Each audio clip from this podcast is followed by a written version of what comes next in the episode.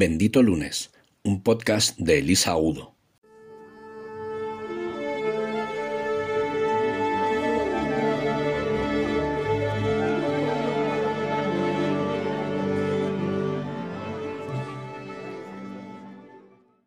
Hola benditos.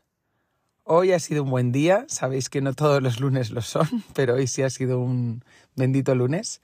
No solo porque es el cumpleaños de mi hermano, felicidades bro, sino porque ha sido un día muy completito para mí.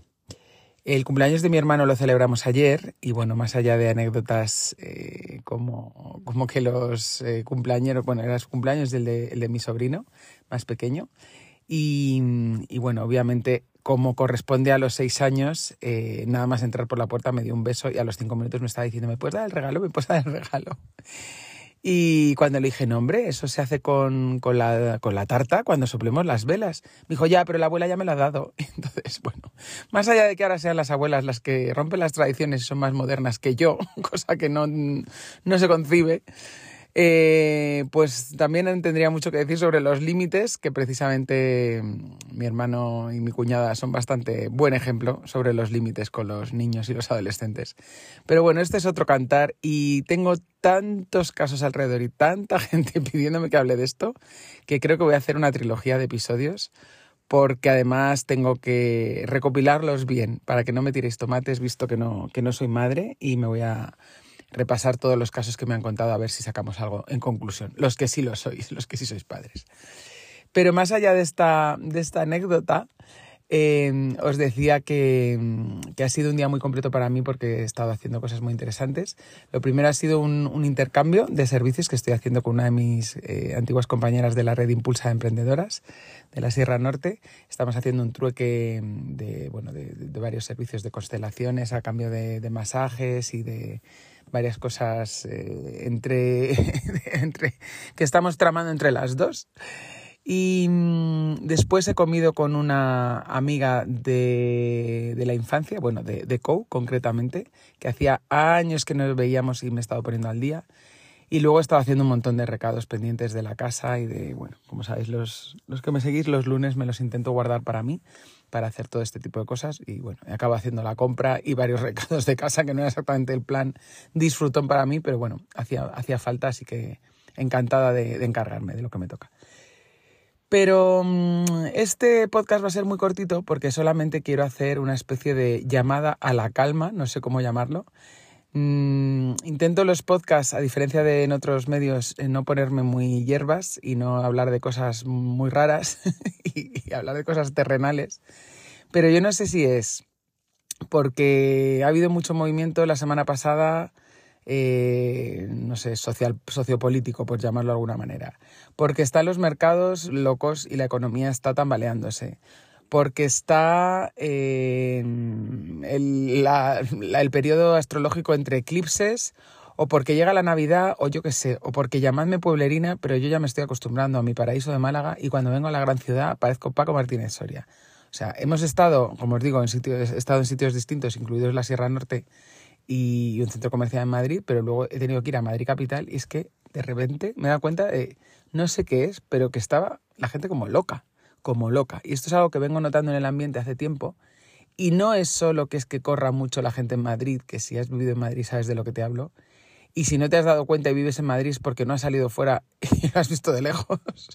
Porque te aseguro que yo me he aquí y no me daba cuenta durante 30 años. Hay que salirse un ratito para verlo otra vez desde fuera. Mm, mi sensación es que no era por la ciudad, mm, no era porque cambie de aires, ni era por... Yo lo que creo es que está todo el mundo muy alterado. Y esto responde, entre otras cosas, a que no lo queremos ver, o bueno, ni siquiera lo puedo explicar científicamente, pero que el mundo se está derrumbando. o sea, no me quiero poner apocalíptica, pero lo que dicen todos los gurús de distintas disciplinas es que estamos en un ciclo astrológico, me voy a poner un poco friki por una vez, Perdonadme porque no soy una experta en astrología, ¿vale? Me estoy basando en fuentes fiables, no en, no mi propio conocimiento, que, que, es muy básico. Y de lo que hablan los expertos es de un ciclo, no, no me acuerdo del año exacto, pero como de 561 años, una barbaridad así, eh, que hace, pues eso, que no se repetía esos años, ¿no? Este ciclo comenzó en marzo de 2020 y se cierra, señores y señoras, en diciembre de este año. ¿Os acordáis lo que pasó en marzo del 2020, no? Nos encerraron a todos y se empezó a caer el mundo poco a poco con una pandemia mundial. Bueno, pues eso supuestamente lo que dicen los que saben es que ese ciclo se cierra este año y que el 23 empieza con energía renovada, un ciclo de estos larguísimos de varios siglos y que supuestamente va a tener otro, otro, otro color, ¿no? Otra pinta, otro, bueno, sea como sea, va a ser nuevo ciclo. ¿Qué ocurre? Que como todos sabemos, para construir nuevas cosas necesitas un solar. Y entonces ese solar, si tenía edificios antiguos, necesitas derruirlos. Y eso resulta que está siendo nuestras vidas. Algunos nos damos cuenta y otros no nos damos cuenta, pero yo tengo bastante esa sensación y cada vez que lo hablo con gente cercana, me está diciendo lo mismo y la gente cercana a lo mejor no tiene este grado de conciencia de qué está pasando, pero lo notan como todo tambaleándose, ¿no? Y como todo muy revuelto. Entonces yo desde aquí mm, hoy solo quiero hacer un llamamiento, no me quiero poner a explicar nada que desconozca y no puedo asegurar que se trate de esto porque, como digo, no, no soy una especialista en el tema, pero sea como fuere, o sea por la Navidad, o sea porque Europa está en guerra, o sea porque salimos de una pandemia, por lo que sea, chicos, calma, por favor. Vamos a intentar mantener un poco la cordura y eso ya sabemos que se hace solo desde uno. No sirve que empezamos, eh, empecemos a echarle la culpa ni al político de turno, ni a la última ley que han aprobado de no sé qué, ni a que en Ucrania hay unos locos haciendo no sé cuántos, ni que hay unos nuevos virus, ni a que nada. La única manera de manejar esto es mantener la calma desde uno mismo. Así que empieza a buscar lo que a ti te dé calma. Y me da exactamente igual lo que sea. Yo, si quieres, te recomiendo dos libros que empiezan por bendito. Uno es Bendito Virus, donde se cuenta cómo meditar. Otro es Bendita Culpa, donde te explico hasta cómo echarse una siesta, en palabras del que más sabe. Pero vamos, que me pongo la primera como el burro delante, como decía mi abuela, pero que hay un montón de literatura sobre el tema, un montón de películas, un montón de recursos y un montón de cursos.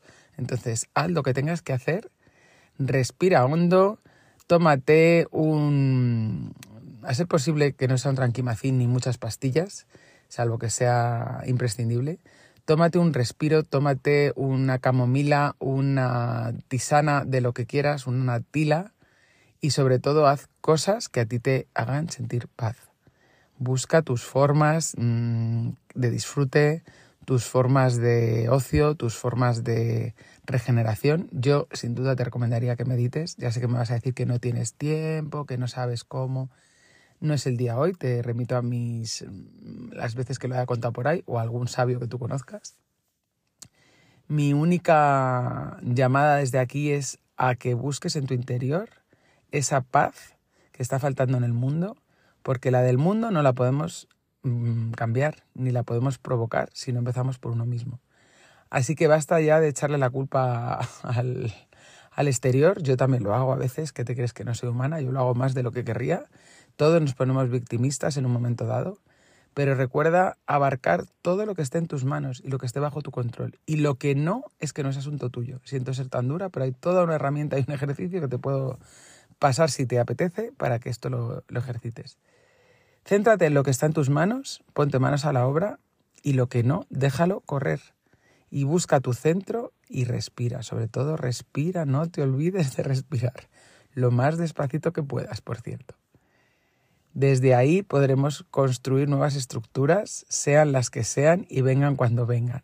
Y por lo menos empezar un 23 como Dios manda o como tú mandas y a ser posible tener previamente una Navidad lo más serena posible y sin más discusiones, por favor, que llevamos muchos años no pudiendo reunirnos todos.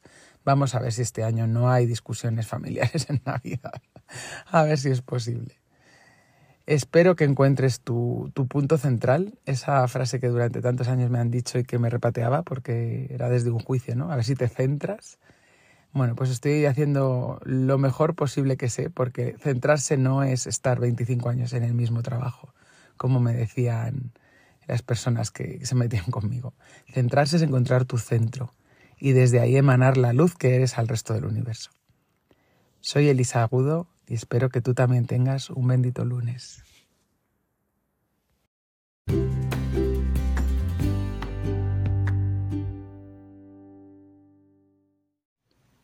El fin de es sagrado. A partir de ahora, el lunes puede ser bendito. Puedes encontrarnos en las redes sociales como arroba benditolunes.com. Síguenos en YouTube, Instagram, Facebook, Twitter, LinkedIn y en el blog de Bendito Lunes.